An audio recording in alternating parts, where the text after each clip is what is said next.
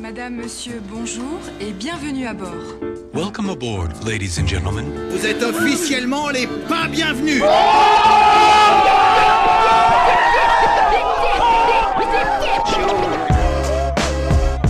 Paris 2.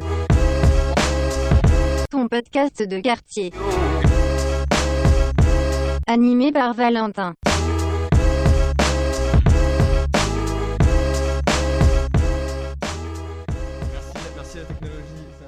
Se passe. Bonjour, bonjour, bonjour. Eh, vous- eh, vous êtes déjà 6 sur le chat, c'est incroyable ce qui se passe.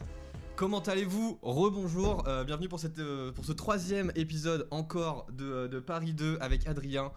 Bonjour Adrien. Bonjour Valentin. Ah, je suis très content de te recevoir pour, cette, pour cet épisode euh, bah, en soi post-confinement. Et, euh, et on va parler de plein de sujets euh, aujourd'hui, vu que tu, es, euh, tu reviens tout juste des, États-Unis, que tu as une activité de freelance, etc. etc. Donc j'aimerais beaucoup discuter avec, avec toi de tout ça. Alors déjà, est-ce que tu pourrais te présenter, mon cher? Ouais, bien sûr.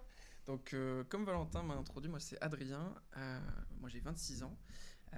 Donc, nous, déjà pour introduire un peu notre relation avec Valentin, on s'est connus en école de commerce, en bachelor à PPA. Ah, donc, est, euh, une école, euh, une école marketing euh, commerce. Suite à quoi, moi je suis parti plus dans le digital, toi plus resté dans, dans la partie, je dirais, commerciale. Enfin, une école de commerce classique. Oui.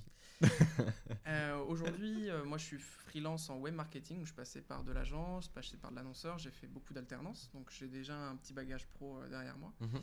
Et aujourd'hui, je suis full freelance depuis un peu moins de six mois. Ok.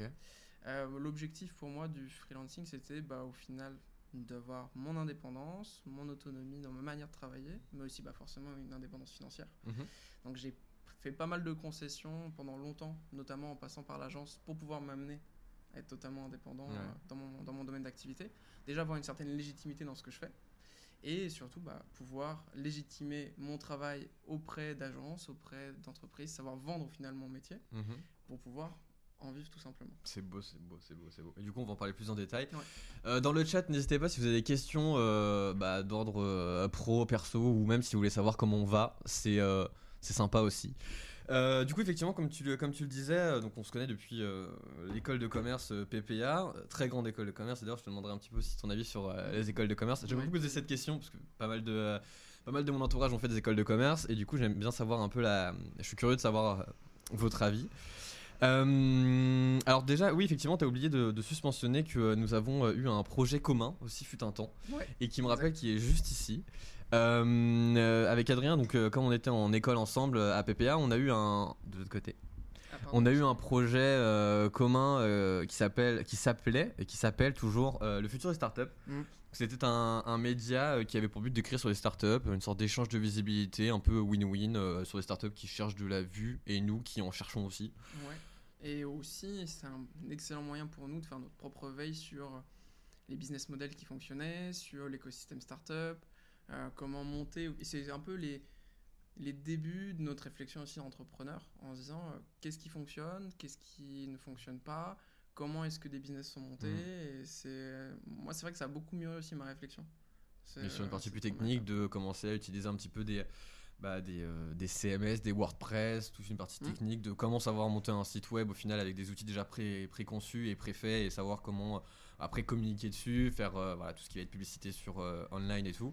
Donc effectivement, effectivement c'est plutôt c'était l'un des premiers projets lors de notre première année de entre guillemets de rencontre. Et après donc comme tu le disais, tu t'es dirigé un peu sur une partie beaucoup plus web marketing et tout. Et euh, bah déjà, euh, comme je le disais en, en introduction, tu es revenu des États-Unis Mm. euh, il y a quelques jours. Et donc, du coup, tu, tu crèches à Paris 2 euh, pendant quelques temps.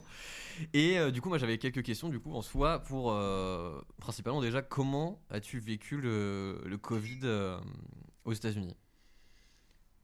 Alors je l'ai vécu différemment, je- j'en suis certain que la majorité des Français et des Parisiens, parce que le confinement aux États-Unis était, c'était un confinement qui était plus soft.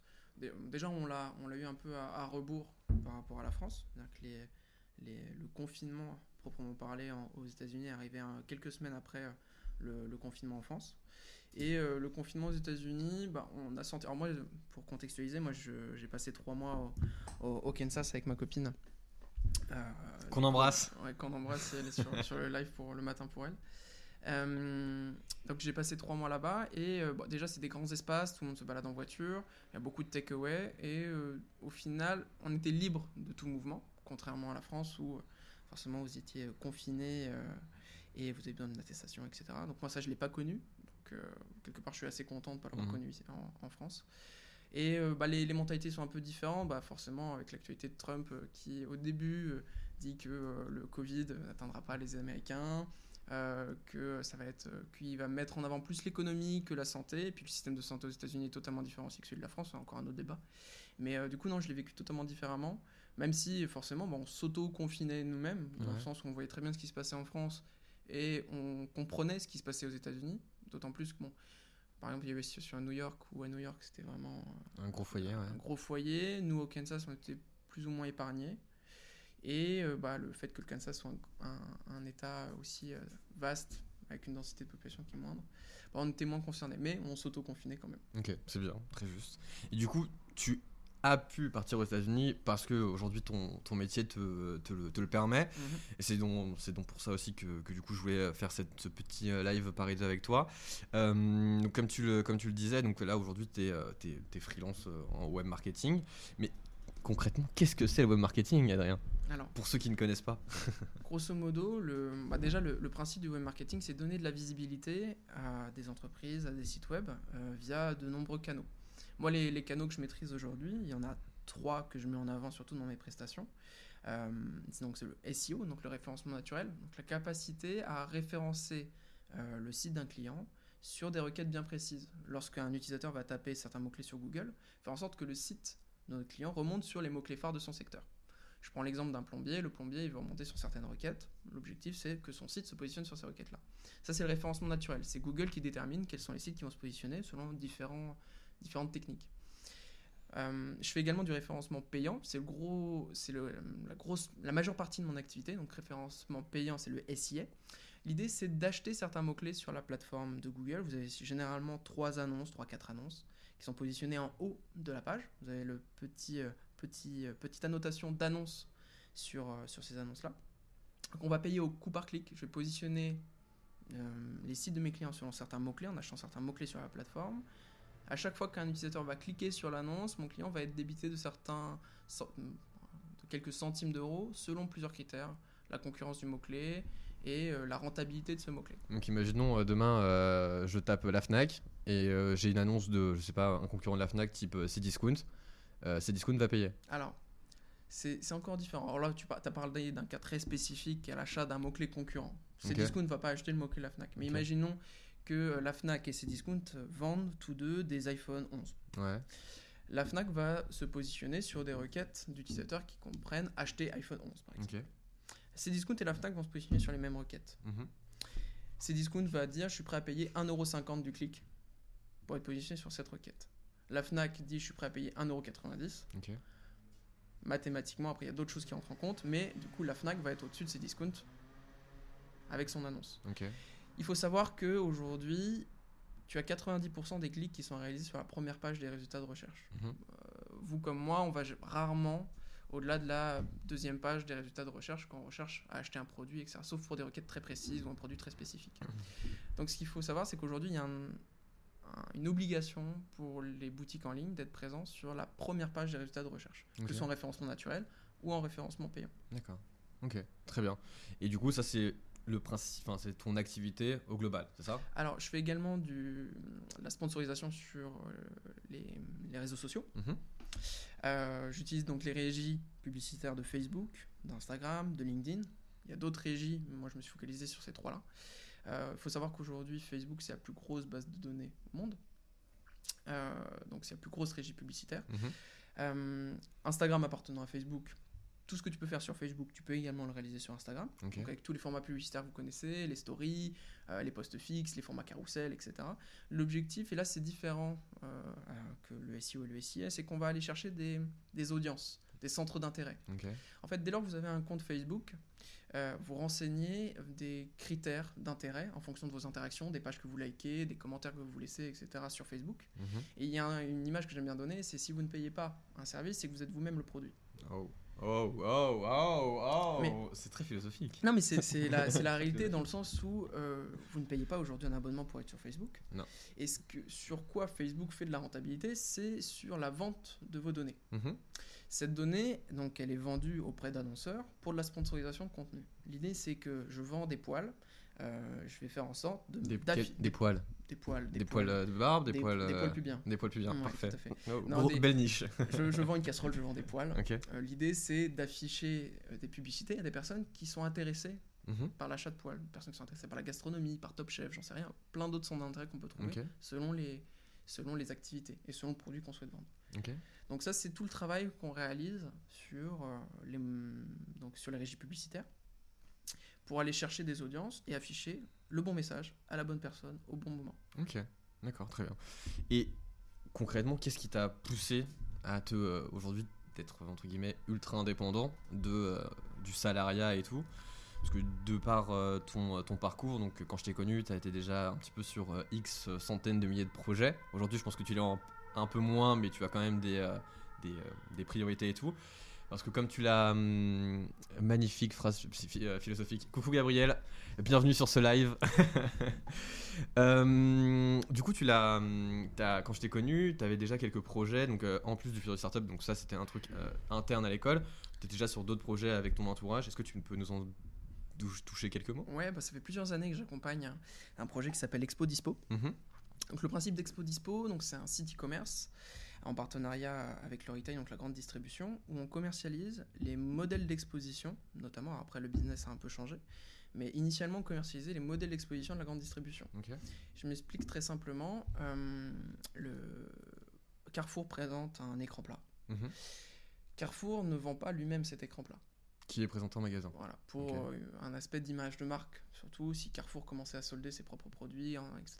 Ouais. Bah, toi, comment on attendrait que Oui. le modèle exposition soit à la vente pour acheter le modèle exposition Logique. Voilà. Parce qu'on n'a pas forcément le budget pour, euh, pour acheter le produit directement. euh. Exactement. Donc le, le principe d'Expo Dispo, c'est de racheter ces modèles exposition Mhm. et de les commercialiser sur notre propre marketplace ou sur les marketplaces type Cdiscount, Amazon. Ok. Ensuite, le business model a un peu évolué, euh, c'est-à-dire qu'il y a une autre problématique pour le retail qui est hyper importante, c'est une problématique de stock.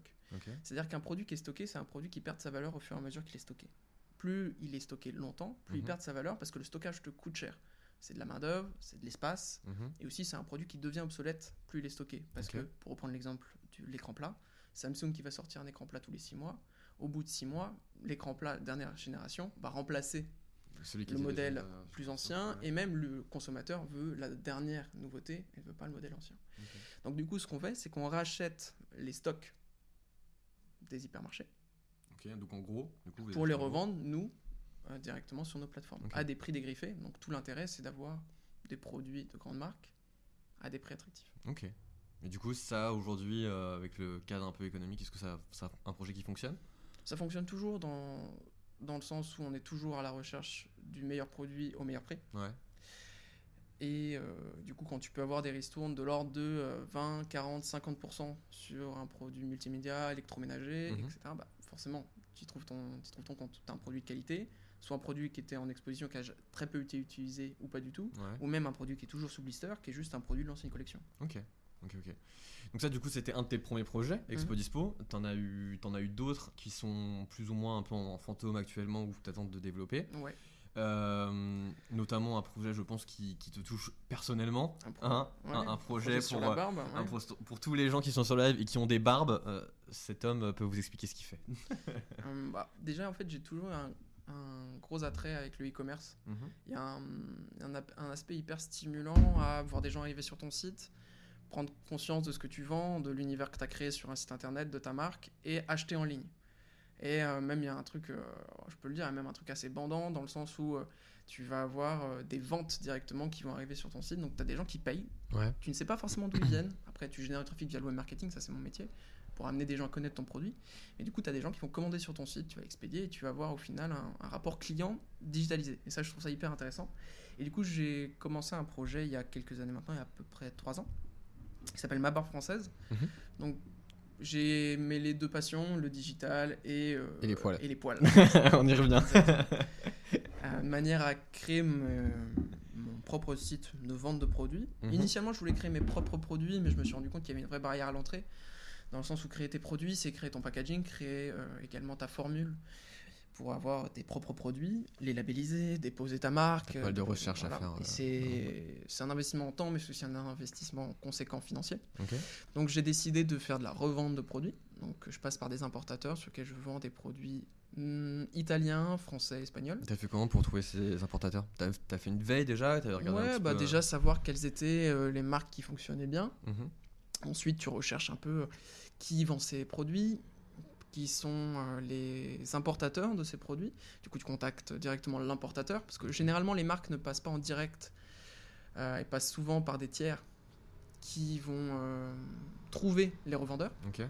Donc tu passes par ces revendeurs agréés de la marque, pour être toi-même un revendeur du revendeur. Voilà, Mhm. un peu une inception. euh, Un peu compliqué, voilà. effectivement. Mais Faut généralement, c'est comme ça, mais tu peux passer aussi en direct avec la marque selon ton volume. Et du coup, tu commandes directement auprès de ces personnes-là pour revendre. Donc, tu as une ristourne sur prix d'achat selon tes volumes. Ok. Et tu revends euh, directement.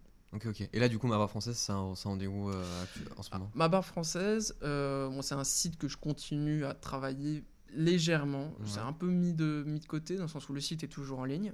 Euh, je travaille essentiellement avec les marketplaces. C'est-à-dire que mes produits sont vendus sur Amazon et Cdiscount. Ok. C'est là-dessus que je fais euh, 95% de, de mon chiffre. Dans le sens où ça me permet de ne pas avoir de frais de communication parce qu'Amazon communique pour toi, Ok. grosso modo. Et tu as une visibilité sur les marketplaces que tu peux difficilement avoir.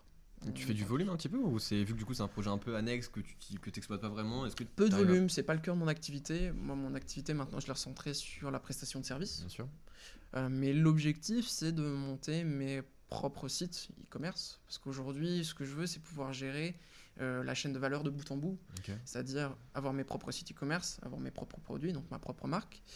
Et euh, de par mon expérience professionnelle en web marketing, savoir générer du chiffre.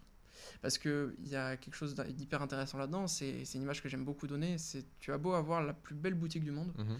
une boutique physique je parle, euh, si tu es dans une ruelle sombre, personne vient voir ta boutique. Mais t'es d'humeur ultra philosophique Ouais, aujourd'hui. euh, ouais, ouais, je suis très inspiré. salut Salia, salut Florian. Bonjour, à- bonjour, bonjour à tous. Bonjour à tous les viewers qui sont là aussi. euh, nous vous saluons. Et du coup, Et donc, je vais, des, bah, oui, je vais faire des petits intermèdes comme ça, etc. du coup, raison. et l'objectif, du coup, c'est d'avoir cette chaîne de valeur de bout en bout. Et du coup, déjà aussi, c'est que moi, il y a une question que je me pose beaucoup en ce moment. C'est qu'aujourd'hui, je produis de la valeur pour mes clients. ouais. Mais il y a quelque chose de très frustrant, c'est de produire de la valeur pour tes clients qui, au final, ne te revient pas Mm. directement. Moi, ce que je vends, c'est ma prestation, je vends Ouais. du service. Donc après, il y a un objectif euh, quantifiable. Il y a du, on est en attente de résultats. Mes Mhm. clients attendent du résultat vis- vis-à-vis de mes, de mes prestations. Mais ce que j'ai envie de faire, c'est utiliser mon expertise pour moi et non plus utiliser pour mes clients. Donc Ok. l'objectif final, c'est vraiment celui-ci. Mais euh, bon, la question c'est quel projet et comment je vais l'organiser, c'est toute une phase de réflexion. Ok. Est-ce que tu mets aujourd'hui plus d'affect dans tes. euh, Enfin, par exemple, tu vois, là sur ma, ma barre française ou sur d'autres projets, vu que c'est concrètement ton projet à toi, est-ce que tu vas prendre plus de risques sur, euh, imaginons, vendre plus de produits pour les hommes, élargir ta gamme et tout, que ce que tu pourrais prendre vis-à-vis de tes clients? Bah, forcément, c'est-à-dire que la part de risque, tu la prends par toi-même parce que c'est ton projet. Ouais. Le fait est que quand tu travailles pour quelqu'un, tu es un opérationnel. Euh, tu vas pas avoir la décision forcément, la prise d'initiative sur le produit, sur le packaging, sur l'offre en elle-même. Mhm. Donc tu es le plafond de verre de ce que tu proposes, c'est l'offre client, c'est le site web. Et euh, ça, c'est un- un- un- une discussion que j'aimerais beaucoup aussi avoir avec toi, c'est quelles sont les limites de mon travail. Les limites de mon travail, c'est toutes les autres métiers qui tournent autour du mien. Ouais. Le développement, etc. Si- imaginons, je génère du trafic sur un site. Je sais faire mon métier, je sais générer du trafic de qualité vers un site. Question, c'est que si le produit ne plaît pas au client, bah, malheureusement, je vends pas. Mhm. Si le site est dégueulasse, Tu vends pas non ou si plus. le site n'est pas responsive, etc., etc., tu vas pas vendre non plus. Donc je suis tributaire au final de, de beaucoup d'applications qui ne me concernent pas, Ouais. sur lesquelles je peux pas intervenir. Ok. Très bien. C'est tout le problème. On a une question sur euh, le chat de Gabriel. Euh, rien à voir, tu parlais de SIA et SEO tout à l'heure. Les marques utilisent, euh, utilisent l'un plus que l'autre ou les deux sont au même niveau, sachant que les coûts sont totalement différents et le SIMO prend-il de plus en plus de place? Le, le SMO prend plus, de place ou le SEO Je te la refais. Tu parlais de SIA et Ouais, de SEO tout compris. à l'heure. Euh, les marques utilisent l'un plus que l'autre ou les autres sont au même niveau, sachant que les coûts sont totalement différents. Et le SIMO prend-il plus de prend-il de plus en plus de place Pardon, Alors, mal euh. Pour répondre à la première question, entre, euh, entre guillemets, le clivage entre SEO et SIA, euh, les deux se travaillent ensemble. Dans le sens où l'objectif pour une marque, c'est d'être le plus visible possible. Mhm. Tu peux faire du SEO et du SEO en même temps, même si c'est suggéré très fortement, dans le sens où le SIA, c'est la force du SIA, c'est que c'est rapide et ça peut vite être payant.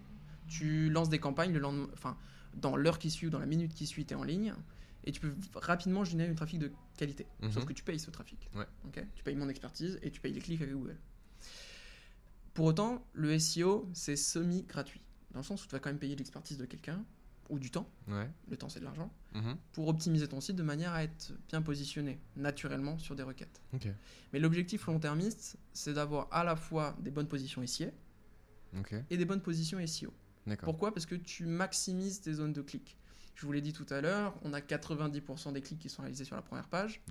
On va avoir 30% des clics qui sont réalisés sur le premier lien, Mhm. premier lien qui s'affiche. Ensuite, tu as 50% qui est réalisé sur les 4-5 premiers liens. Donc en fait, tu as plus de clics sur les 4-5 premiers liens que sur les euh, Alors, enfin sur, euh, sur- que sur le premier au top. Le premier, c'est 30%. Ok. Les 4-5 prochains se répartissent 50%. Ok, ok, ok. Ouais. Et ensuite, le reste en bas de page. D'accord Peut-être un peu, selon certaines requêtes, sur la deuxième, troisième page. Mais est-ce que le comportement des utilisateurs, et après il y a une question de Célia aussi où on, va, on va y répondre, est-ce que les, euh, le comportement des, euh, des utilisateurs, euh, est-ce que l'humain clique s'il y a marqué annonce? Est-ce que c'est est -ce c'est pas genre en mode on force à l'achat ou imaginons je cherche une casserole ou une poêle et en fait je vois poêle annonce par telle marque? Franchement, j'ai pas envie que la marque me Alors ça, c'est une excellente question. m'agresse un peu. Il y, a, pour, il y a euh, plusieurs réponses. Déjà, il y a, il y a- il y a deux types de consommateurs. Il y a le consommateur qui est évangélisé à l'annonce. Il sait qu'une annonce, c'est un, un annonceur qui a sponsorisé Mhm. son site via ces annonces-là. Ouais, Auquel cas, il y a certaines personnes qui choisissent de ne pas cliquer sur les annonces payantes. ok. Après, donc, tu as l'autre partie qui ne connaît pas et qui clique sur le premier lien. Mhm. Et il y a un autre, une autre chose qu'il faut prendre en compte, c'est que Google, et il y a des slides qui sont très bien faites là-dessus, où tu vois l'évolution des annonces depuis 10 ans. Il y a 10 ans, euh, l'annonce, elle était dans un bleu souligné en rouge, on voyait vraiment que c'était une annonce. Maintenant, de plus en plus, euh, l'annonce est de moins en moins visible. Un peu plus Tu vas sur mobile, Mhm. tu as un tout petit AD juste à côté de l'annonce. C'est très peu visible. Donc du coup, la volonté de Google, C'est pas un peu fourbe Si. Ok. Si, parce que le Google, encore une fois, c'est une, entreprise. Là où Google gagne de l'argent, c'est pareil, c'est sur pubs. la pub. Mm. Donc l'objectif de Google, c'est de faire en sorte que les annonceurs soient, euh, soient tributaires de l'ADS Ok. et soient obligés de faire de l'ADS pour être visibles, Mhm. et du coup de générer du clic et du coup de générer des revenus publicitaires Ok. pour Google. Donc euh, la volonté de Google, ouais, c'est de rendre euh, l'annonce, euh, la, comment dire, de rendre l'annonce la moins distinctible euh, possible de l'annonce SEO, l'annonce naturelle. De ok, je vois. Euh, petite question de Célia aussi. Je ne sais pas si tu, as, si tu en as déjà parlé, mais voici ma question. Qu'est-ce qui t'a poussé à faire le premier pas, à te lancer pour un bar française par exemple? Euh, ma part française, ça a été aussi euh, lancé par un projet étudiant dans le cadre de mon mémoire euh, de, de master. Donc ça aide beaucoup, c'est que c'est une première motivation. Un projet étudiant, tu dis bah vas-y, plutôt que de rédiger un, mémoire de 50 pages sur une thématique qui m'emmerde, bah je vais lancer un site et je vais montrer comment je peux créer un business model, comment je réfléchis à une marque, comment je réfléchis à créer un logo, une identité, à vendre mes produits, à qui je vais le vendre, créer des personas, etc. Mhm. C'était déjà plus intéressant Ouais, tu joins l'utile à l'agréable. bien sûr. Euh, mais euh, de base, c'est aussi une forte envie d'entreprendre, c'est que tu te rends compte, euh, surtout via l'alternance, c'est ça qui m'a beaucoup aidé aussi, tu te rends compte de, de, du, du di- de- enfin, comment dire, de la force du digital et au final de ta capacité à créer rapidement, sans beaucoup de connaissances, Mhm. à te former beaucoup par toi-même. Et euh, il y a un côté très challengeant là-dedans. Et euh, c'est ça qui m'a qui m'a qui m'a motivé. Et c'est ouais, cette, cette envie de vouloir être indépendant rapidement, Ok. Trouver des solutions pour euh, faire des choses par soi-même et plus être dépendant bah, d'un patron qui lui aussi lui en fait plutôt que d'être dépendant de quelqu'un qui a pris la décision de créer un business, Mhm. te dire bah en fait je veux être ce mec-là. Tu veux prendre toi-même tes Ouais, propres je décisions. veux, je veux être le mec qui a dit ok, là aujourd'hui j'ai envie de monter mon truc et j'ai envie de Mon faire cette chose. Je prends des risques et je le fais. Ok, très bien. Euh, question ensuite de encore une question de Célia. Euh, quel conseil tu donnerais aux personnes qui souhaitent entreprendre et qui n'osent pas? C'est une question dont on répondra tout à l'heure, Célia, promis. Ouais, bah, D'autant plus petit aparté, mais c'est une question qu'on a évoquée ensemble hier. Exactement, euh, on a, on beaucoup discuté, on a beaucoup discuté ces derniers temps. Coucou Pyroglace, euh, Gabriel, c'est aussi parce que tu as une magnifi- magnifique barbe, Adrien, forcément. Et c'est vrai qu'elle est belle sa barbe. Euh, J'approuve ce commentaire, merci. Du coup, euh, mon cher Adrien, donc là tu as parlé un petit peu de tes expériences, mais une fois que tu as fait ton école, est-ce que tu veux nous parler un petit peu de l'école que tu as faite euh, et, et au final de ta Ouais, formation pour ce que ça après, apporté, ouais, ce que tu as apporté et après là où tu t'es un peu dirigé ou avant de te vraiment de te lancer là aujourd'hui Adrien est totalement freelance euh, à 100% et du coup voilà comment comment c'est venu c'est étape par étape euh, quoi. Euh, du coup, bah, après euh, notre rencontre euh, en bachelor, Mhm. j'ai décidé du coup d'aller dans une école plus spécialisée dans le digital. Ça me correspondait mieux et puis bah, c'était en accord avec ce que je voulais faire par la suite. Donc j'ai rejoint un- une autre école du même groupe, donc du même groupe GES, qui est donc le SITV Paris 15e, donc qui Mhm. est, qui est, bon, toujours qui est une jeune plus ou moins école du digital, même si toutes les écoles du digital sont plus ou moins jeunes, dans laquelle j'ai fait du coup un master e-commerce e-business. Grosso modo, donc c'est euh, euh, une formation dédiée à tous les métiers du- de la communication digitale. Mhm. Tu apprends les bases du SEO, du SIA, un peu de CMS, un peu de langage informatique. Même si- CMS au final, ce sont toutes les solutions Mhm. de euh, création de sites euh, avec de l'aide, je dirais. Ok, donc WordPress, Wix, euh, WordPress, Wix, Shopify. PrestaShop, Shopify. Donc, grosse force, hein, ça permet aussi de simplifier. T'as pas forcément obligé de passer par des développeurs Ouais. pour initier un premier business en ligne, donc ça c'est très cool. Euh, Ça coûte moins cher aussi. ça coûte moins cher.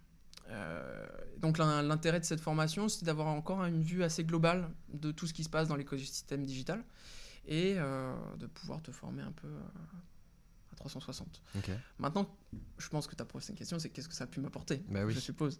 Bah, très, très honnêtement, ça m'a apporté euh, bah, des connaissances larges. Ça m'a permis surtout bah, d'obtenir un diplôme parce que bah, on vit dans un monde où euh, le diplôme fait encore foi Toujours. surtout en France. Donc on a besoin d'avoir un diplôme pour être valorisé sur le marché du travail. Donc moi l'objectif c'était quand même d'avoir un, master en poche euh, pour, euh, pour légitimer euh, mes compétences. Euh, continuer l'alternance, Ouais. continuer à être formé tout en me professionnalisant. Et tes expériences en alternance, tu pourras nous en parler un petit peu Ouais, parce que du coup, en as touché un peu à tout, à différents domaines, à différents secteurs aussi. Et euh, bon, le- du coup l'école, très honnêtement, euh, j'ai plus appris en alternance Mm. qu'à l'école. Euh, l'école était une pause entre deux sessions d'alternance. Même si c'est toujours intéressant parce que forcément bah, tu rencontres beaucoup de monde. On parle on- le, le réseau d'école, il faut, il faut, faut le comptabiliser aussi. Tu, vas tu, tu étudies avec des personnes qui vont être dans le même secteur d'activité que toi dans Ouais. quelques années. Donc il faut compter aussi sur ce réseau, c'est important. Euh, ça te permet aussi de construire un peu ta réflexion, de prendre le temps avant de rentrer dans le milieu du travail, Mhm. avoir encore un pied dans, dans les études tout en continuant à travailler avec l'alternance, c'est important. Euh, donc non, moi je reste content de, ma- de mon master, mais Ouais. euh, honnêtement, je, je ne conseille pas de l'initial. Vois, si s'il y a un choix à faire, moi ce que je recommande à, à tous ceux qui pourraient tomber sur ce podcast et qui ne sont pas encore en études supérieures, euh, faites de l'alternance. C'est pour vous les jeunes, c'est pour mais- vous. euh, je, suis- je suis un, je suis un fervent défenseur de l'alternance parce Ouais. que moi, ça m'a construit pendant 5 ans. J'ai fait de l'alternance de bout en bout et ce qui a fait que j'étais employable directement après, Ouais.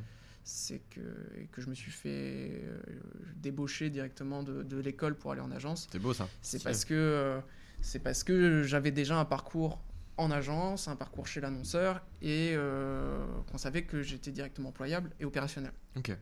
Ok, ok. Et en termes d'expérience, du coup, pendant l'alternance, t'as été, euh, t'as fait quoi? Parce que quand, quand on s'est rencontré à PPA, t'étais chez, t'étais chez Mon Design, Ouais, de mémoire. était un site e-commerce de, de mobilier euh, en ligne. Un peu haut de gamme. un peu haut de gamme, ouais, milieu haut de gamme, ouais. Euh, sur lesquels au final, bah, au tout début de mon alternance, je faisais un peu les tâches ingrates.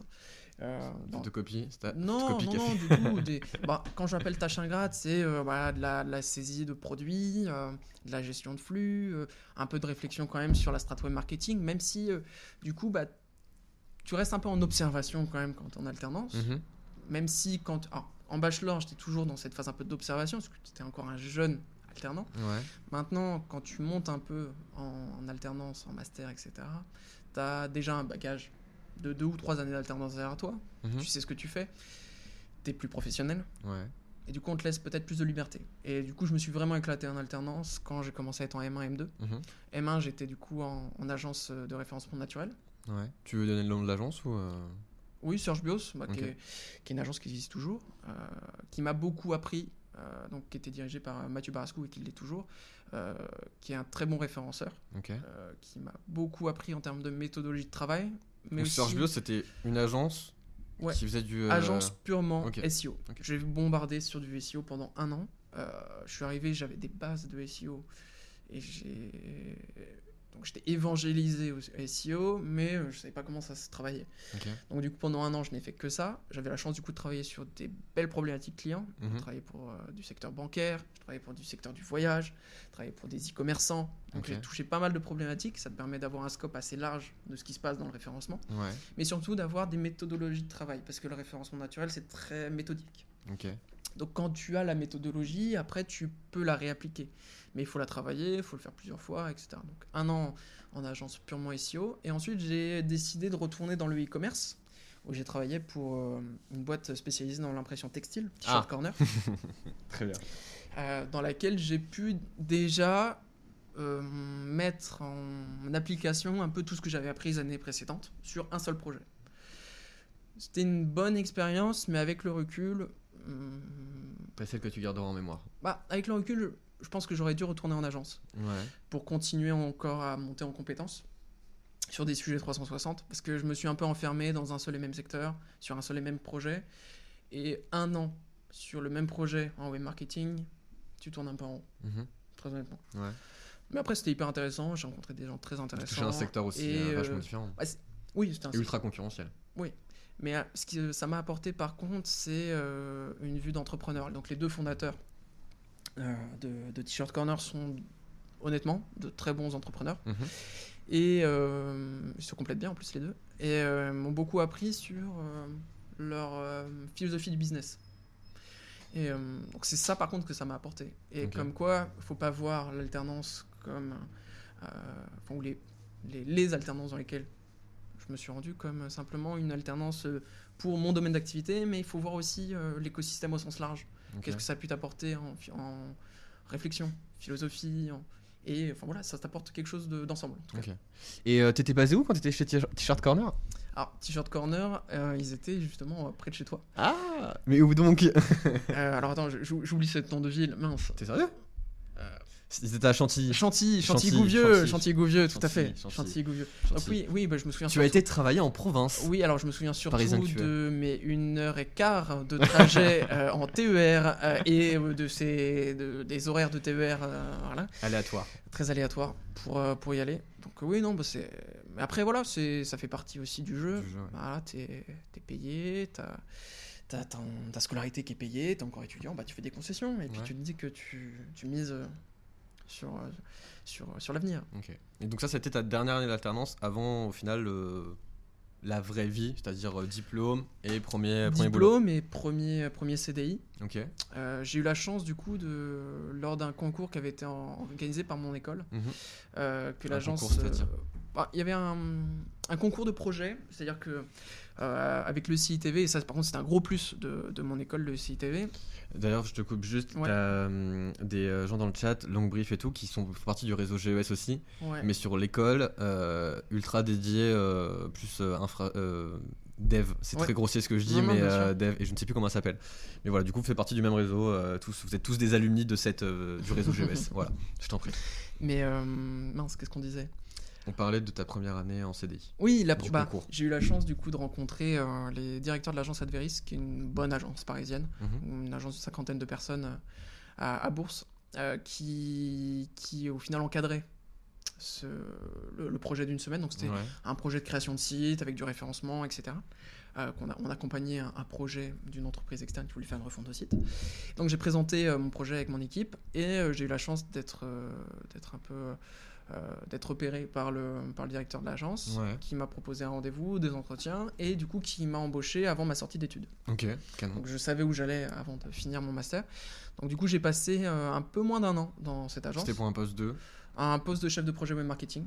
Donc, euh, accompagner des clients grands comptes et moyens comptes euh, sur euh, leurs réseaux sociaux, sur leur référencement naturel, sur leur référencement payant. Donc, exactement ce que je fais aujourd'hui, Ouais. mais dans le cadre d'une agence. Euh, très bonne expérience, mais dans un cadre qui ne me convenait pas. Alors, très bonne expérience, pourquoi? Parce que bah, c'est euh, une agence dans laquelle vous avez des pôles dev, des pôles créa, des Mhm. pôles de chef de projet, Ouais. un pôle web marketing. Donc, vous avez tout à disposition pour réussir. C'est avec des gens hyper intéressants, des gens hyper stimulants. Maintenant, euh, le cadre de l'agence, c'est, euh, ça convient pas forcément à tout le monde. Et euh, les différentes agences ne conviennent pas à tout le monde. Moi, je sais que j'ai quitté l'agence parce que euh, le système de travail me convenait pas, très honnêtement. Mais après, c'est euh, c'est très subjectif. C'est moi, ça me convenait pas à moi. Mhm. Ça peut convenir à d'autres personnes. Il y a des gens qui s'épanouissent très bien là-dedans. Parce que tu bossais sous pression? Est-ce qu'on peut, est qu'on peut un peu gratter euh, un petit peu l'envers du décor bah, quand- euh, façon, quand- agence? quand tu es en agence, il y a toujours une pression, parce que dans tous les cas, quand tu travailles dans n'importe quelle boîte, il y a une pression. Ouais. Il y a une pression financière, parce qu'un projet, c'est un projet qui a été vendu à un client. Il faut que tu passes tant de temps sur le projet, parce qu'il est devisé à temps. Donc, une journée coûte temps. Si tu passes plus de temps sur un projet que sur un autre, bah, tu vas peut-être perdre de l'argent. Ouais. Euh, quand tu fais du web marketing, tu as un objectif de résultat. C'est-à-dire que si le client n'est pas satisfait au bout de trois mois d'un accompagnement, il va dire Ok, j'ai dépensé tant, vous m'avez fait gagner tant, j'ai dépensé plus que ce que j'ai gagné, on arrête. Ok. Il remplit pas le contrat. Mon objectif, moi, c'est que le client gagne plus que ce que je lui coûte. Logique. Moi, il va me payer moi, il va payer mon temps, Ouais. il va payer Google, il va payer les régies publicitaires, il va investir là-dessus. Si. Ah, je sens l'éternuement qui arrive. Non, c'est bon, c'est bon. bon J'allais préparer pour le, le, dab, le dab barrière. Ah oui, et au ouais. final, Ouais. c'est bon. J'en ai pas vraiment à 6 pieds là. On n'est ouais. pas vraiment à un mètre de Ouais, distance. J'ai hésité à mettre mon masque. Euh, mais euh, du coup, oui, forcément, il y a un objectif de résultat. Et pour revenir sur le côté de l'agence, oui, on te met la pression. Et puis, il y a aussi euh, que tu es. Comment dire Moi, je suis quel- j'aime bien avoir ma manière de travailler. Ouais. Et ça collait pas forcément à euh, ce qui était insufflé dans l'agence par les fondateurs. Mhm. Et donc le fait est, c'est que ça m'a beaucoup appris aussi sur ma manière de travailler. Ouais. Également, j'ai pris certaines méthodologies de l'agence que je me suis appropriées, Mhm. qui me permettent aujourd'hui de faire ce que je fais. Euh, mais j'ai pris la décision de rejoindre une autre agence. Ouais. Pour la petite histoire, cette agence a été créée par mon mentor dans cette agence-là. Ok. Donc ton Euh, manager Oui, qui ça, était mon ouais. N plus 1 dans l'agence. Il a quitté l'agence à mon milieu de contrat. Bah bravo. Et euh, il m'a il m'a il m'a appelé euh, quelques mois après en me disant bah, écoute Adrien je monte mon propre projet bah, on a bien fité tous les deux est-ce que ça te dit de, de venir avec moi? Ok. Bah, j'ai dit oui dans le sens où euh, personnellement ça fit très bien professionnellement ça fit très bien j'ai dit très bien on y va donc t'as euh, envie de bouger aussi de l'autre agence. oui, et puis j'avais envie de j'avais envie de voir autre chose. euh, et puis je me lasse assez vite, donc euh, j'avais déjà fait, j'avais déjà pris ce que je voulais prendre en fait dans cette agence-là. Donc j'avais besoin d'autre chose. Euh, donc j'ai pu encore m'épanouir différemment dans cette dans cette nouvelle agence. Ouais. Donc et là j'ai eu la casquette un peu plus aussi de où on allait pitcher ensemble. Et ça, moi, c'est quelque chose qui m'a beaucoup Donc plu. pitcher pour euh, vendre l'agence et les prestations d'agence. Et exactement. Et Donc ça, un rôle de commercial un peu. Ouais. Et j'ai beaucoup aimé cette casquette-là aussi. C'est que c'est la casquette de purement opérationnel. Bah, il y en a à qui ça convient très bien. Moi, elle me, je la veux cette casquette, mais je veux une double casquette qui est cette casquette de commercial. Mhm. Comment vendre mon expertise, vendre mon business et arriver au final à trouver des contrats. Et euh, donc Yanis Maden, euh, qui, était le, qui est le directeur de l'agence Active Digital, euh, m'a énormément appris sur Ouais. euh, cette, cette manière de se vendre et de vendre une agence. Euh, j'ai fait beaucoup de pitch. euh, sur un an, j'ai peut-être fait, je sais pas, trentaine, quarantaine de pitch. Euh, du coup, c'est un exercice qui s'apprend qu'en le faisant. Euh, donc, c'est là où j'ai appris à vendre ce que je fais. Ok. Et, c'est là que c'est intéressant, c'est quand, tu vois, je me, je me rends compte même en en parlant avec toi, c'est que toutes ces expériences, elles ont construit L'homme que tu es maintenant. bah, le freelance que je suis maintenant. C'est que. Mais c'est ça qui t'a poussé à devenir de ouais. plus en plus indépendant en fait. Et sans ces expériences, je te le dis très honnêtement, sans ces différentes expériences, je pourrais pas faire ce que je fais aujourd'hui. Mhm. Parce que j'aurais pas cette expertise technique et j'aurais pas cette expertise de vendeur, de commercial, Ouais. qui me permettent aujourd'hui, bah, parce qu'aujourd'hui, euh, je vends mes prestations auprès de clients, mais il faut que j'arrive à les valoriser, Mhm. à les exprimer, Et à à- les en expliquer et en vivre. Et euh, du coup, c'est ce qui, c'est toutes ces expériences qui me permettent de faire ce que je fais aujourd'hui. Ok, très bien. Donc, tu as fait ton expérience du coup en agence, donc euh, la, la dernière agence avec, avec Mhm. Yanis, comme tu le disais. Et là, c'est la révélation. C'est ça? Alors, c'est pas que c'est la révélation, c'est que déjà l'envie d'être indépendant me trottait depuis très longtemps. Ouais. Euh, j'ai décidé, quand j'étais chez Active Digital, même avant, enfin à la fin d'Adveris, la première agence dans laquelle j'étais, j'ai décidé de me monter un statut auto-entrepreneur Mhm. pour pouvoir euh, prendre à ma charge mes propres clients sur enfin, un side project, donc avoir mes propres clients sur mon temps libre. Et ça, ton boss est au courant? Oui, j'ai toujours informé dans tous les cas, et par souci de transparence, Bien sûr. déjà parce qu'on on exerce dans le même domaine, euh, j'étais obligé d'informer euh, mes employeurs de mon activité. Mais euh, du coup, j'ai monté mon statut auto-entrepreneur en conseil, Ok. prestation web marketing. Donc, je travaillais le soir et le week-end sur mes propres clients, Mhm. euh, tout en parallèle. Et comment tu as trouvé ses propres clients? Parce qu'en soi, c'est aussi la grande question que. Donc, comment trouver tes euh, clients? Ouais, la- tout ce qui va être aspect prospection et autres. Parce que je pense que ça rejoint aussi euh, la question de Célia qui était euh, tout à l'heure. Euh, je vais juste la retrouver. Euh, pour euh, les personnes qui souhaitent entre- entreprendre et qui n'osent pas. Parce que du coup, en soi, quand tu veux entreprendre, il faut que tu trouves des clients. Et même là, si t'es pas vraiment, si t'es sur ta première phase de devenir freelance, t'avais quand même, euh, tu devais quand même trouver des clients. Ouais.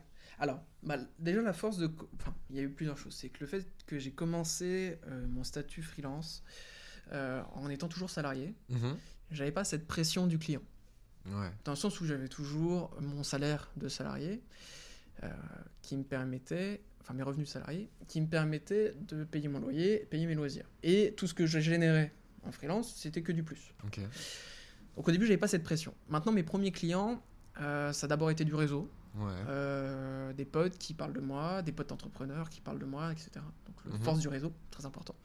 Maintenant, il y a également tout ce qui est plateforme de mise en relation freelance annonceur, Donc tu fais référence à. des plateformes comme Malte, Mhm. comme euh, la crème de la crème, euh, comme euh, tous les sites en tout cas. Il y en a énormément, euh, même des sites américains qui sont intéressants, ou même des sites comme c'est euh, 5, euh, 5 euros, etc. Ouais.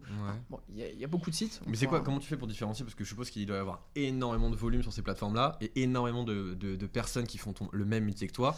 Et aller sur cette plateforme, est-ce que toi, ça t'a entre guillemets apporté quelque chose Genre, euh, t'as récupéré des clients ou t'es arrivé au bon moment sur cette plateforme avant que ce soit bouché Ou est-ce que c'était juste peut-être pour euh, une, une image en disant bah voilà, toi t'es là, t'es sur Malte, au moins tu peux Alors, dire que t'es sur Bah, Malte. le et, euh, conseil que j'aurais à donner à tout freelance, c'est déjà d'être présent sur ces plateformes quoi qu'il en soit. Parce que même si en effet, il y a beaucoup d'appelés, donc il y a beaucoup de freelance dans ton domaine, alors, surtout dans le mien, dans le marketing, il y a beaucoup de, beaucoup de freelance, euh, mais tu as également beaucoup de boîtes. Parce que très honnêtement, en France, le secteur, enfin, l'écosystème digital est très développé et toutes les boîtes ont compris l'intérêt Mhm. des métiers de web marketing pour la valorisation de leur business et leur développement. Donc tu as beaucoup de boîtes qui utilisent des services de freelance en web marketing. Ou qui recrutent directement à l'interne. Ouais, alors après c'est encore une autre distinction, mais euh, pour une boîte, surtout les petites boîtes, Mhm. PME, euh, etc., c'est plus intéressant de passer par les expertises d'un freelance. Pourquoi? Parce que le freelance sur une prestation va te, payer, va te coûter, je sais pas, imaginons 3-4 000 euros. Ouais. Euh, un profil tel que le mien à l'année va te coûter minimum euh, 35, 40 à l'année. Ouais, Je te passe les charges sauf sociales, qu'en soi, etc. la strate, la strate du mec qui est en PME ou qui est recruté en PME sur ce, ce- sur ce travail-là, bah au moins il est interne et puis il y a pas, tu vois, il sait que s'il a directement il y a des questions, tu vois, il y a Mmh, directement une sorte d'échange qui se fait. Tout- en fait, tout dépend. Tout dépend de la forme de l'entreprise. Très Ok. honnêtement, c'est du cas par cas. Mais en tout cas, il y a beaucoup d'entreprises. Et euh, bon, après, l'actualité fait que je pense qu'il va y avoir encore euh, une vague de freelancing. Avec le Covid, Ouais. etc., ça va beaucoup jouer. Mais euh, tu, tu as beaucoup d'entreprises, et de plus en plus, qui passent par des, des freelances. Donc ces plateformes, ça peut être des porteurs d'affaires. Ouais. Intéressant d'avoir une visibilité là-dessus. Le réseau, très important. Ouais. Mais le plus important, c'est de pérenniser les relations avec tes clients et de faire en sorte que tes clients soient tes, tes propres ambassadeurs. Mhm. Moi, j'ai beaucoup de clients qui m'ont recommandé à des amis, parce que, alors, on va pas se mentir, les entrepreneurs connaissent beaucoup d'autres entrepreneurs, il y a des réseaux d'entrepreneurs. De- Donc quand ouais, tu es content de la prestation d'un freelance, tu vas être le premier à le recommander. Ouais. Donc euh, moi j'ai beaucoup de, euh, beaucoup de, de clients qui, qui m'ont recommandé à d'autres clients. Ok. Donc un peu effet boule de neige? Ouais, carrément. D'accord. Ok. Et donc du coup, tu as récupéré tes, euh, tes premiers clients. N'hésitez pas dans le chat hein, si vous avez des questions, euh, on est là pour ça. tu as récupéré tes premiers clients. euh, donc du coup, après, tu as, entre guillemets, terminé avec l'agence dans laquelle tu étais. Ouais, alors j'ai terminé avec euh, Active Digital dès lors que j'ai senti que j'avais atteint un point d'équilibre. C'est-à-dire que, en fait, ça va être très simple. Là où je me suis dit c'est bon, je peux le faire, c'est quand mes revenus de freelance ont dépassé mon salaire de mon, mon, sa- mon- mon salaire. Ok. Donc là, on va arriver sur les trucs, un truc un peu putaclic. Tu gagnais plus le week-end en bossant de trucs freelance. Je gagnais que sur en ton salaire travaillant en le cinq jours soir par et le week-end qu'en travaillant 35 heures par semaine. C'est beau. C'est beau. Euh, Donc euh, c'est là où j'ai eu le déclic en me disant bon bah c'est bon, je, je peux le faire. Après il y a cette part d'appréhension aussi, te dire bon euh, est-ce que euh, est-ce que je suis alors c'est ce qu'on appelle beaucoup c'est le syndrome de l'imposteur. C'est euh, Est-ce que tu es légitime? est-ce que je suis légitime dans ce que je fais? Est-ce que moi Adrien 25 ans euh, je peux vendre mes prestations et faire du business pour mes clients? Donc, une fois que tu passes aussi ce déclic, tu dis, bah, attends, c'est bon, j'arrive à générer du cash pour mes clients Ouais. ils sont contents de ce que je fais. Bah, à ce moment-là, tu dis, ok, bah, plutôt que de le faire en agence et d'être euh, payé euh, un... Bon, j'étais correctement payé, je vais pas me plaindre, mais plutôt que d'être tributaire d'un employeur, Ouais. bah, je suis en capacité de le faire par moi-même, d'avoir aussi euh, plus... euh, pas être plus légitime, c'est pas le mot, c'est... euh, plus de gratification par rapport à mon travail parce que je le fais pour moi, je le fais en mon nom, je le fais pour mes clients. Et si t'as des galères, c'est toi. Voilà. Et, voilà. puis surtout, la grande force, bon, après ça c'est encore un autre débat, mais euh, j'organise mes journées comme je le souhaite. Et ça rejoint aussi mes possibilités de voyage Ouais. tout en travaillant. Donc ça c'est hyper intéressant. Et du coup, là, en soi, tu, tu me tends une belle perche, c'est que tu t'es beaucoup intéressé au, au- à cette nouvelle tendance, à cette nouvelle hype, si je puis dire, euh, du, des, des free, au final, qui bossent un peu partout, dans le monde. Nomadisme digital. ouais. Exactement. Et là, du coup, on en revient du coup, à ton projet qui est tout récent en soi, euh, qui s'appelle Nomad Marketing, qui est, euh, pour grossièrement, qui est une sorte de, de grosse entité, si tu veux, où du coup, tu vas, tu, prom tu promeus un petit peu l'aspect un petit peu du nomadisme, euh, du nomadisme, oui, Ouais, c'est ça, du nomadisme. Et, euh, et du coup, de pouvoir bosser un peu partout euh, dans le monde, du moment que tu as une connexion internet et un minimum euh, de contact avec tes clients. Et en, en soi, tu as fait cette expérience-là quand tu étais aux États-Unis, justement.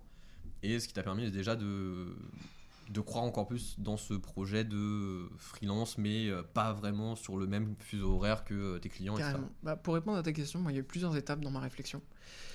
Déjà, je voulais brander mon activité. Euh, je voulais lui donner un nom. Et je voulais lui donner un nom qui était raccord avec. euh, avec qui était raccord avec euh, mes- ma vision de, de mon entrepreneuriat et de, de mon business. Bon, C'était très connoté du coup voyage et euh, autonomie. Mhm. Donc j'ai décidé, parce que je m'intéresse de plus en plus au nomadisme digital comme tu l'as évoqué, et du coup j'ai décidé de l'appeler Nomad Marketing. Donc Nomad Marketing c'est le nom de ma boîte, c'est, je suis freelance en, mic- en micro-entreprise, c'est mon statut. Pour autant, donc j'ai brandé ma boîte Nomad Marketing. Et euh, Nomad Marketing, euh, donc je le veux être euh, ma, ma marque employeur, mais je veux aussi que ce soit une manière de, à terme, de montrer ce qu'est le nomadisme digital, Ouais. parce que c'est ce que je veux faire et c'est ce que je commence à faire aujourd'hui, mais je veux aussi que ce soit un espèce de groupe de freelance. Aujourd'hui, j'ai la chance d'avoir un réseau d'amis et un réseau proche ou moins proche de, de freelance qui sont dans des domaines qui sont complémentaires aux miens. Je t'en parlais, euh, plafond de verre, etc. Ouais. Bah, pour, euh, pour que je puisse faire mon travail correctement, il me faut les bons formats à sponsoriser, donc les bonnes créas. Il donc, faut une bonne équipe, quoi. C'est un peu toute une question, toute une question d'équipe. euh, des créas, des devs, des rédacteurs, Ouais. euh, des community managers, etc. C'est toute une équipe que je veux créer pour pouvoir déjà réseauter, Ouais. mais aussi pouvoir monter des projets ensemble. Et ne plus être. projets. Et puis, alors, d'autant plus, il y a, il y a une. On va aussi un peu parler des faiblesses du, du freelancing, c'est euh, d'être un peu seul dans ton délire. C'est que tu travailles beaucoup tout seul. Tu travailles, euh, si tu as la chance d'avoir des bureaux, tu travailles dans un bureau, mais tout seul généralement. Soit c'est un espace de coworking ou non, mais généralement tu travailles au début dans ta chambre Ouais. dans- sur un bureau.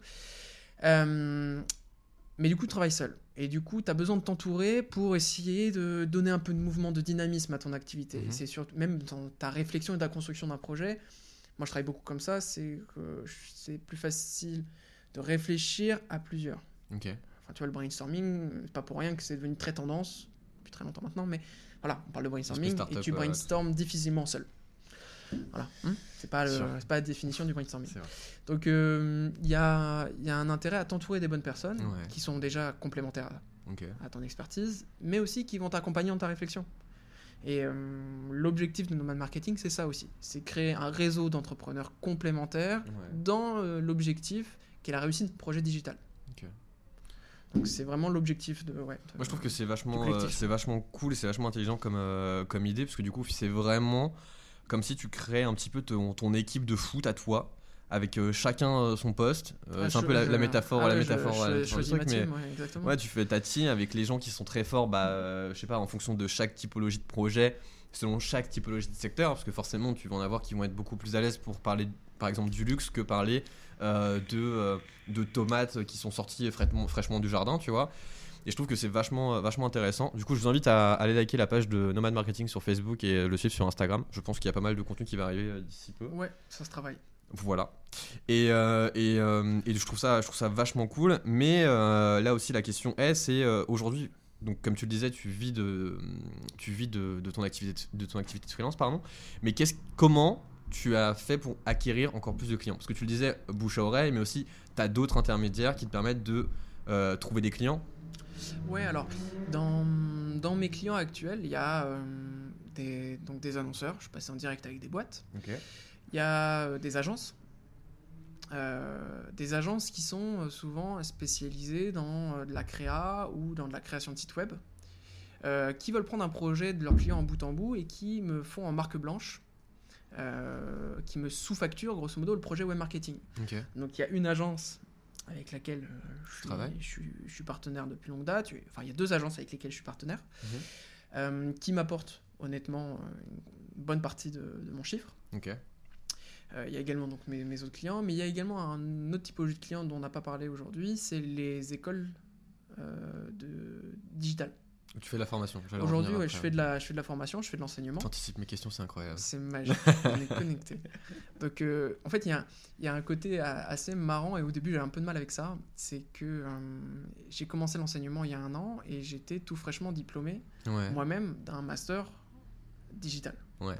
J'ai commencé à enseigner avec, à des élèves qui avaient parfois mon âge, ou qui étaient plus âgés, que moi. Et on parlait de cet aspect de légitimité. Et j'avais eu ce, ce- ce complexe en me disant, est-ce que je suis vraiment légitime à enseigner Encore une fois, syndrome de l'imposteur. Ouais, syndrome d'imposteur. Et est-ce que j'étais légitime euh, à enseigner à des personnes qui avaient mon âge? Et au bout d'un moment, je me suis rendu compte, et c'est ce que je... Déjà, la discussion était très fluide, je passe de très bons moments avec les étudiants, en disant, bah écoutez, en fait, euh, j'ai j'ai votre âge, euh, on a la même vision, parce qu'on a la même génération, Ouais. j'ai des choses à vous apprendre, tout comme vous avez des choses à m'apprendre. Ok. Donc je vais vous partager ce que je connais, et ça va être une discussion ouverte, c'est que je vais vous montrer ce que je sais. Mhm. Et n'hésitez pas à me montrer ce que vous-même vous savez et ce que vos propres expériences vous ont apprises. Donc il y a, il y a un, vrai, euh, un vrai échange qui se crée. Donc Mais t'as toujours aimé ça en fait. C'est. Ah, moi je suis dans l'échange, Ah, moi je suis bien dans le partage. Bien sûr, Moi, voilà. Quand, Ah, quand t'avais fait ta, ta soutenance, etc., etc., l'un des, l'un des principaux défauts, euh, l'un des principaux défauts que j'avais d'Adrien quand j'ai rencontré, c'était qu'il qu'il parlait beaucoup. Et en fait, c'est vraiment trop agréable. euh, et c'est à la fois enfin, une qualité euh, indéniable et aussi parfois un défaut, bien évidemment. Surtout quand, quand, t'as- quand tu pitches euh, des trucs et tout. Parce que du coup, je pense que ça, ça te l'a- appris d'aller directement à l'essentiel. Oui. Surtout quand t'enseignais. Parce que du coup, voilà, t'as vraiment une période, euh, un timing donné où euh, il faut que tu euh, dises et il faut que tu fasses, faut que tu apprennes aux autres tant, de, tant de choses, tant d'informations qui, qui doivent. qui Bah, doivent, D'autant plus que t'as- quand tu enseignes, tu as un syllabus. Donc on te dit, bah voilà, Adrien, le cours va porter sur ça. Ouais. Voilà ce que tu dois donner comme cours et voilà ce que tu dois aborder comme thématique. Euh, et tu as un volume d'heures. Dis voilà, bah du coup, tu vas avoir 12 heures de cours avec euh, telle classe. Et euh, tu dois déjà aussi les noter, etc. Enfin, je te passe les détails. Mais euh, du coup, tu dois leur donner le maximum d'informations en un minimum de temps. Ouais. Et du coup, l'exercice de synthèse, il est hyper important. Que ce soit du coup dans des cours ou que ce soit dans du pitch. C'est qu'encore une fois, le pitch, c'est pareil. Je te parlais des pitchs euh, auprès de boîtes que tu, que tu veux démarcher. Mhm. Euh, tu vas pas les retenir 4 heures en entretien. parce Ah qu'au non. bout d'un moment, les cerveaux explosent. ouais. Donc il faut arriver à synthétiser les informations essentielles et aller droit au but. Et donner les bonnes indications pour convaincre. Donc cette, euh, cette euh, manière de convaincre, bah, je l'ai apprise en pitch, mais elle est également utile, du coup, lorsque tu enseignes. C'est, euh, au final, c'est l'exercice oral, tout simplement. Ok. Et hum, ça, c'est un exercice que j'aime beaucoup, très honnêtement, mais qui s'apprend et au fur et à mesure, t'arrives à, tu t'améliores de plus en plus. Ce qui est fou, c'est que en soi, tu vois, tu restes quand même euh, relativement jeune et que du coup, tu as appris euh, via toutes ces expériences annexes, euh, salariées et même des expériences d'enseignement, tu arrives aujourd'hui à savoir où tu veux et euh, en fait, savoir toi-même comment tu veux euh, euh, expliquer ton, ton projet ou euh, ton idée et la manière, faire de la manière Ouais. la plus synthétique possible. Et quoi. tu vois, tant qu'on est dans la philosophie, il y a un autre principe que j'aime bien, c'est que ce que tu comprends bien s'exprime clairement. Oui. Donc, si, si tu n'arrives pas à l'exprimer, c'est que pour toi-même, c'est pas clair. D'accord? Et du coup, là où je me suis rendu compte que j'arrivais à vendre ce que je fais aussi, c'est quand j'ai réussi à l'expliquer à des néophytes. C'est-à-dire que, euh, pour donner un exemple, j'ai enseigné euh, chez Innov, Ouais. euh, qui est euh, une école qui fait du web marketing, mais qui a également euh, des développeurs. Ok. Et du coup, j'ai formé des développeurs au web marketing. Autant te dire que le dev, il en a rien à branler des régies publicitaires Facebook, du référencement naturel et du référencement payant. Parce qu'il se, il se, c'est pas sa vocation, c'est pas, pas vers quoi il veut tendre. Ok. Donc, l'aspect de vulgarisation et surtout euh, la capacité à générer de l'écoute. Quand tu as des personnes qui sont pas forcément intéressées par ce que tu vas leur expliquer, il faut arriver à aller les capter. Quand tu as une, une classe de 30 élèves et que tu as 30 mecs, parce que j'ai été ce mec-là, quand tu as 30 mecs qui sont derrière, tous- on a tous qui sont été derrière leur ordinateur, On a tous été comme ça. oui, mais moi, moi le premier, moi le premier, et quand tu as 30 mecs qui sont derrière l'ordinateur, qui sont en train de regarder des vidéos, etc., Ouais. faut leur dire les mecs, vous êtes avec moi, je vais vous faire kiffer, j'ai envie de vous partager quelque chose. Donc, essayez de me suivre et venez, on partage, on passe un bon moment. Parce que si je passe pas un bon moment, ça va se ressentir vous allez vous faire chier. Et si je sens que vous, vous passez pas un bon moment, bah, moi aussi, je vais être. Parce que forcément, d'autant plus, moi, je suis quelqu'un de très empathique et je ressens. Quand ça va pas. Je ressens. pas- Je veux pas dire je ressens les énergies, parce que tu vois, là, on va partir. chakra, ouais, Pierre de lune, enfin, tu vois, on est parti. Mais euh, je, je sens ce qui se passe. Et du coup, les énergies positives ou négatives de, des personnes qui m'écoutent, des personnes à qui je discute, m'influencent beaucoup. Donc j'ai besoin d'une énergie positive auprès des positif, personnes à qui je présente. Donc du coup, tu vois, tu essayes de les mettre dans, dans une bonne vibe. Et c'est hyper important. C'est c'est un exercice, encore une fois, qui est difficile. D'accord. Et euh, j'ai d'autres questions, bien évidemment. N'hésitez pas, encore une fois, hein, si vous avez des questions, euh, euh, balancez euh, vos questions euh, sur, sur le chat. Il y a une question que, qui me taraude particulièrement, c'est la question du, du perso. Comment euh, tu, euh, en tant que freelance, parce que du coup, en soi, t'as pas vraiment d'horaire comme tu le disais et t'organises tes journées comme tu le souhaites, comment tu arrives à, à lier ton activité du, entre guillemets, je fais ce que je veux quand je le souhaite à ton, à ton, à ton domaine perso, c'est-à-dire les relations, Alors- euh, tes amis, etc. C'est une vraie question. Euh, et c'est des questions que je me pose au jour le jour Mhm. aussi. Mais alors, il y a déjà aussi dans mes précédentes relations, ça dépend les personnes, c'est qu'il y a, il y a des, des personnes qui vont le comprendre, Ouais. Comprendre que tu es animé par quelque chose euh, qui t'oblige à faire des concessions. Euh, parce que tu vois au long terme et tu, tu veux pas voir euh, les, les choses à l'instant T et tu, tu veux te projeter. Mhm. Donc déjà, il faut trouver une personne qui comprend ce- cet état d'esprit et cette manière de vivre. C'est déjà pas mal. Si tu voilà ça c'est vraiment un, un- c'est vra- c'est vraiment le- le- la première chose Ouais. maintenant il faut euh, il faut réussir à arriver à s'exprimer par rapport à ça. Et tu vois bah on va parler forcément de mon expérience aux, aux États-Unis. Bien Donc, sûr. du coup j'ai rejoint Laurine donc qui est, qui est ma copine aux États-Unis qui elle est en VIE pendant un an. Dédicace à Laurine. bisous bisous. Euh, donc qui est, qui est en, qui est en VIE aux, aux États-Unis. Et euh, forcément le- on a été plus ou moins bien synchro vis-à-vis de notre relation et vis-à-vis de ma réflexion professionnelle. Ouais. c'est que j'étais en capacité de la rejoindre tout en travaillant. Mais euh, je me perds dans mon explication mais euh, là où je veux en venir c'est que du coup euh, il faut arriver à comprendre aussi déjà quels sont les moments où tu dois laisser ton, ton pro et arrêter de travailler, Ouais. et le moment où par contre tu dois travailler. Il y a un exemple que j'aime bien donner, c'est euh, généralement, tu... Donc comme tu travailles chez toi, tu peux culpabiliser d'être sur ton canapé et de pas travailler. Tout comme tu peux, tu peux te dire, mais attends, je suis en train de travailler, est-ce que j'irai pas me poser? Ouais.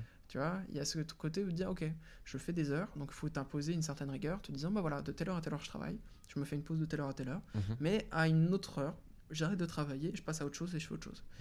Donc il, il faut se faire souffrance, Ouais. ça c'est important, Euh, et se dire, ok, j'arrête de taffer et je passe à autre chose. Donc il, il faut, faut être strict, s'imposer une routine, la Ouais. routine elle est importante, je pense, dans salarié ou, euh, ou indépendant. Euh, la routine, elle est hyper importante. La routine, elle est rassurante. Mhm. Elle te met dans un rythme, euh, elle te, elle te motive. Donc la routine, elle est à travailler. Et il faut pas non plus trop sombrer dedans. C'est que, pareil, la routine, elle est chiante. Donc il y, a- il y a des entre-deux. Et ça, euh, je peux pas donner une recette miracle dans le sens où c'est euh, subjectif et c'est du cas par cas. Le- Ce que je m'applique à moi-même ne conviendra pas à tout le monde. Ouais. C'est chacun doit le trouver pour soi. Ok. C'est, euh, je suis pas coach de vie non plus, tu vois, mais c'est trouver un bon équilibre pour soi. Euh, tu vois, moi, pendant un moment, euh, les heures auxquelles j'aimais bien travailler, euh, c'était de 23h à 2h du matin. Bon, c'est plus le cas, mais il y a des moments où je me dis putain, là je suis hyper positif, Ouais, là j'ai des idées, je suis collectifs bien. de nuit ou très tôt le matin ou Voilà. tard le soir, ouais. Et ça rejoint un autre truc, tu vois, par exemple le rythme. Quand j'étais aux États-Unis, du coup, bah, décalage horaire à moins 7 heures. Parce que du coup, tu avais tes clients euh, Ouais. encore quand tu étais euh, aux États-Unis. Je continue à travailler à distance. Mhm. C'était un challenge. En fait, partir aux États-Unis pour vous donner un peu, pour vous livrer un peu le fond de ma pensée. Les secrets. Voilà, on va partir un peu sur de la. Euh, le fond de ma pensée, c'est que les États-Unis, c'était un double test. C'était un test personnel, parce que forcément, je, rejoins- je rejoignais euh, ma, ma copine aux États-Unis. Mhm. C'était l'occasion de vivre avec elle pendant trois mois, Ouais. De tester notre relation. Mhm. Mais c'était aussi un test professionnel, dans le sens où je testais ma capacité à gérer mes clients à distance. J'étais plus sur le français, j'avais un décalage horaire de 7 heures. C'était un petit challenge au début en me disant, bon, comment ça va se passer, on va voir. Donc test sur, euh, sur trois mois. Le test perso, très agréable. Voilà. Euh, donc euh, ça c'était... Ça je vous en dirai pas plus. Mais euh, au niveau du test professionnel, j'ai trouvé le décalage horaire assez agréable. Dans le sens où du coup je me réveille le matin, euh, je commence à travailler vers 8h, 8h30. Pour mes clients, il est euh, 15h30, euh, Mhm. euh, 15h, 15h30. Du coup, je passe mes appels téléphoniques le matin. J'appelle mes clients, on fait le point sur euh, les campagnes, sur euh, les prochaines to-do, euh, on discute un peu, tout se passe bien. Donc le matin, mes premières heures, c'est de l'appel client. La force du truc, c'est que du coup, l'après-midi, euh, c'est la nuit pour euh, ou la, C'est ou la la fin soirée, fin euh, d'après-midi, fin- soirée, ouais. fin, fin de journée, la nuit pour mes clients. Je travaille sans emmerde. Personne m'appelle, personne m'envoie des mails. Je suis tranquille, je suis dans ma bulle. Donc du coup, pour rusher sur des projets, c'est hyper intéressant. Et l'autre force de ça, c'est que du coup, j'ai discuté avec mes clients le matin, l'après-midi pour eux. Mhm. Le lendemain matin, quand ils retournent au bureau, tout ce dont on a discuté la veille est déjà fait et est déjà mis en prod. Donc du coup, il y a un aspect aussi de rapidité, d'efficacité qui, est, euh, qui en ressort pour les clients. Donc il y a un côté très intéressant.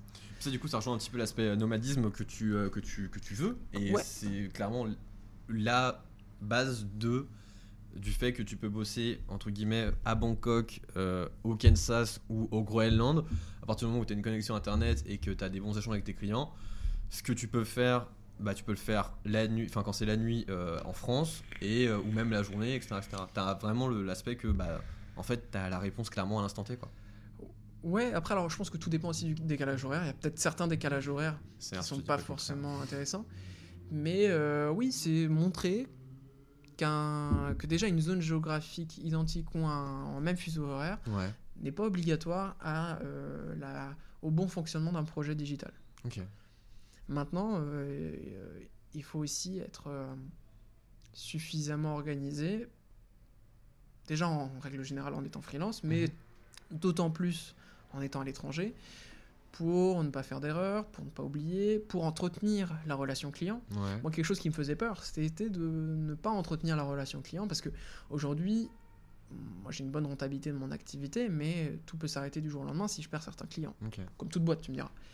Mais euh, du coup, j'ai besoin d'entretenir la relation client. Qui Surtout si, t'as un confiance. aspect, si toi, tu as un aspect ultra humain, ultra à, à l'affect dans l'échange, c'est sûr que tu en as besoin. Exactement. Donc c'était ce côté-là plus qui me faisait peur, plus que le côté continuer à faire mon taf. Mon taf, je sais le faire, je le fais.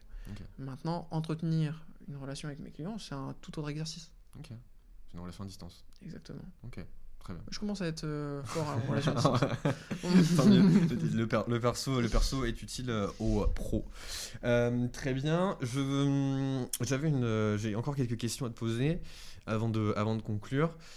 Pour toi, quels sont les, euh, les entre guillemets, qu'est-ce qui, qu'est-ce qui, quels sont les, qu'est-ce qui. Bonjour, je bégaye. Je vais reprendre la question de Célia parce était, je voulais la, la ressortir, mais du coup je ne l'ai plus du tout en tête. Euh, Célia nous disait. Tac, tac, tac, tac, tac. Euh, voilà.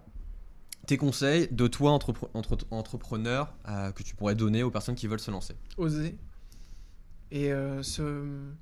En fait, c'est quelque chose au- auquel j'ai été confronté, même je le suis toujours, c'est la peur de l'échec. Sauf que, en fait, il faut arriver à passer au-dessus dans le sens où on a tous des peurs. euh, parce que bah, déjà, il y a une insécurité euh, globale.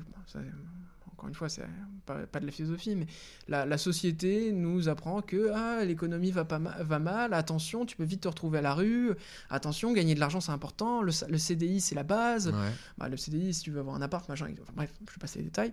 Du coup, il y a cette insécurité euh, constante de entreprendre veut dire insécurité financière, euh, personnelle, etc. Donc déjà, il faut essayer de passer au-dessus de cette peur en, en disant que dans tous les cas, vas-y, on est jeune, euh, on...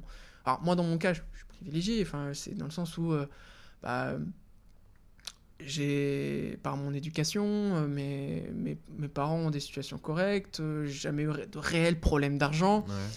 donc cette peur déjà elle était amoindrie. Mais du coup il y a déjà voilà essayer de passer au-dessus de ces peurs Mhm. en essayant d'être le plus pragmatique possible, mais surtout être le plus réfléchi. C'est que tu peux passer au-dessus de la peur en ayant un projet qui est construit. Dès lors que tu, tu sais où tu vas, comment tu vas le faire, quand tu as vraiment posé les choses, euh, tu peux effacer cette peur. Ok. Du moins quand tu es quelqu'un de cartésien et tu dis ok, bah Terre à en fait il y a ça. terre ouais. Mais est-ce que du coup, euh, quand tu, euh, quand tu, du coup, tu as averti, parce que c'est une question aussi qui touche le perso, quand tu avertis ta famille euh, de dire, parce que là pour le coup, tu as encore un gap de génération, de dire, bah écoutez, papa, papa maman, bah moi le, le salariat, c'est plus pour moi, je pars en indépendant. Alors déjà, Comment je, ils ont réagi? déjà je leur ai pas laissé le choix parce que c'est ma vie et je fais ce que je veux. Ouais. Euh, voilà, hein, je suis émancipé depuis longtemps. Très bien.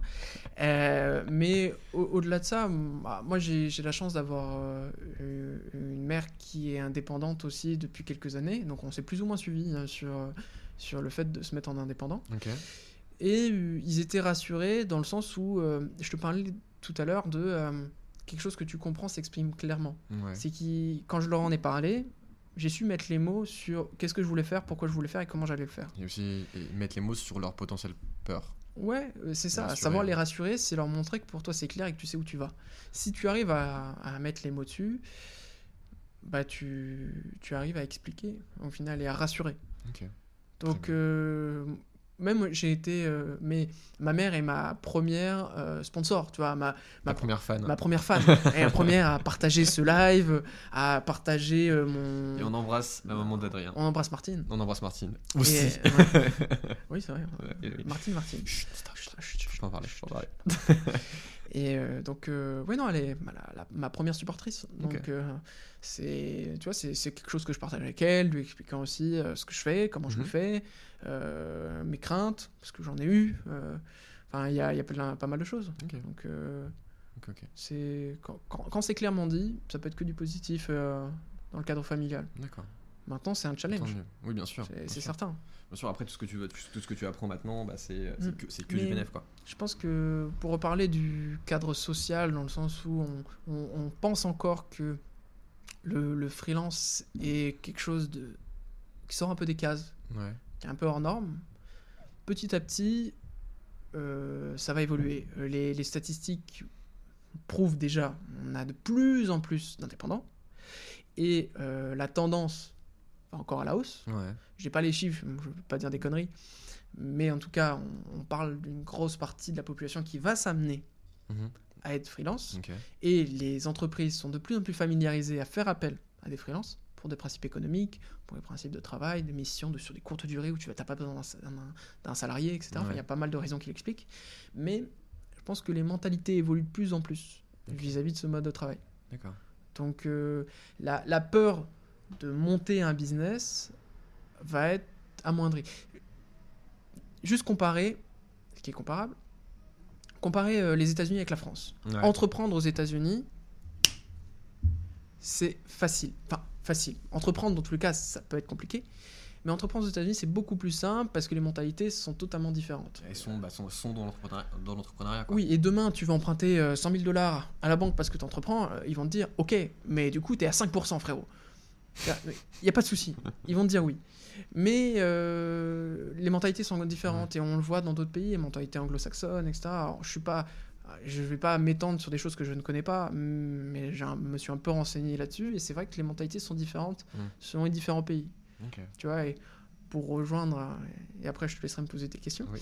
mais pour rejoindre une autre réflexion que j'ai actuellement, c'est c'est pour ça que j'ai envie de voyager, c'est que euh, j'ai pendant très longtemps été au final dans ma petite bulle euh, euh, parisien en Ile-de-France, euh, à être sur l'écosystème parisien, start-upper, etc.